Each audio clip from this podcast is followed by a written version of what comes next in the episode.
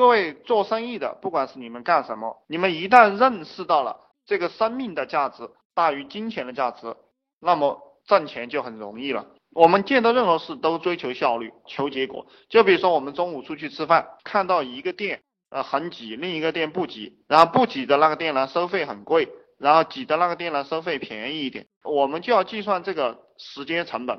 就这个在这个收费贵的一点的店里面，我们能节约出来二十分钟吧？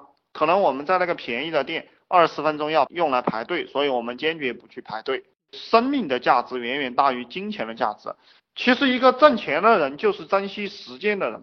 这个很早的时候我其实不懂的，我因为你人穷的时候，你根本就不知道你时间有什么意义。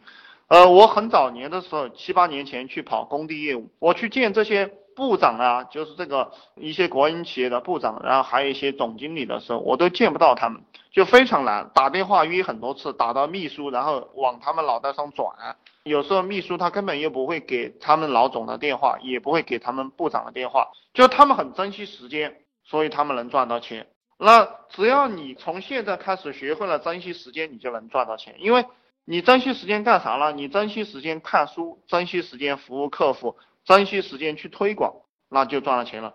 特别是我们赚小钱啊，你是不需要去学习什么东西的啊，当然学习是必要的，我这个话不能这样讲。你就只需要去释放你的价值，只需要你能理解的套路去干，就能够赚到这么多钱了。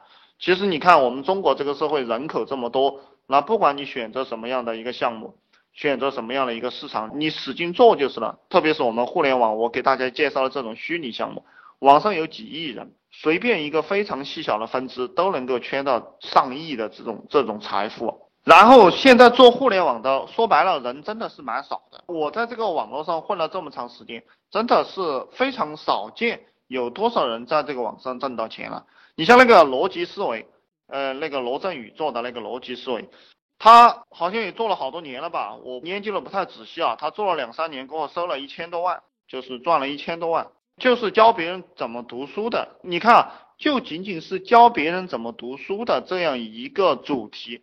他就能够两三年时间赚到一千多万，他就是每周出一个节目，然后每天有差不多一分钟的语音跟大家聊一聊，然后他就赚了这么多钱。这个其实是小众分支里面极小的一部分人的需求。那我经常给大家讲的，当然我们有一些兄弟在做泡妞培训的已经赚钱了，就是。你稍微做点这个市场大点的东西，你没有什么本事，你都能搞得到。我给你们讲的，基本上是在一个人或者两个人就能完成的情况下，我们做互联网项目非常爽。为什么非常爽呢？就是你只要一个人你就能干了，你只要一台电脑，如果你也做这种群营销的模式，你就是建一个 QQ 群，然后一台电脑，然后你就可以去推广收人了，然后对他们进行一个资料的服务，或者如果你喜欢讲语音的话。你也可以给他们讲一个语音，那这个生意就做起来了。还有有些兄弟不习惯讲语音的，你就可以到淘宝上花一块钱去买很多资料，对不对？买很多资料，你买几千 G 资料，当然你要收集相关类的哈，你做什么项目你就收集什么资料。一来你自己可以看一看，理解这个行业；二来你收人了，你就把这个资料送给他。你说进群了，你先把这个资料看完，就算你不做什么服务，他看了过后，他也也会觉得有价值。你这个。收费很低，我以前最早的时候，我的低端群是一百九十八，这种一百九十八的人收进来很麻烦。他告诉我，他说你能不能教我怎么日赚一万啊？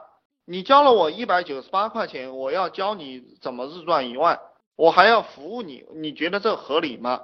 但是我告诉你们兄弟们，你们去做这种低端的项目，就经常碰到这种人。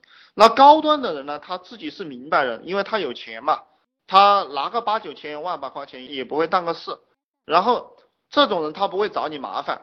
那还有一种人就是说，还有一种人就是说他很穷，但是他咬紧牙关交了你一万块钱或者是两三千块钱，呃，可能都是他一个月工资了。那他进来他一定是抱着非常好的一个态度来学习的。其实我们一个人这个学的资料好坏都没有关系，就关系不是太大。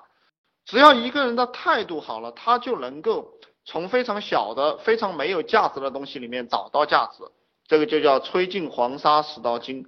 也就是说，一个人如果用心了，他就能看到别人看不到的世界。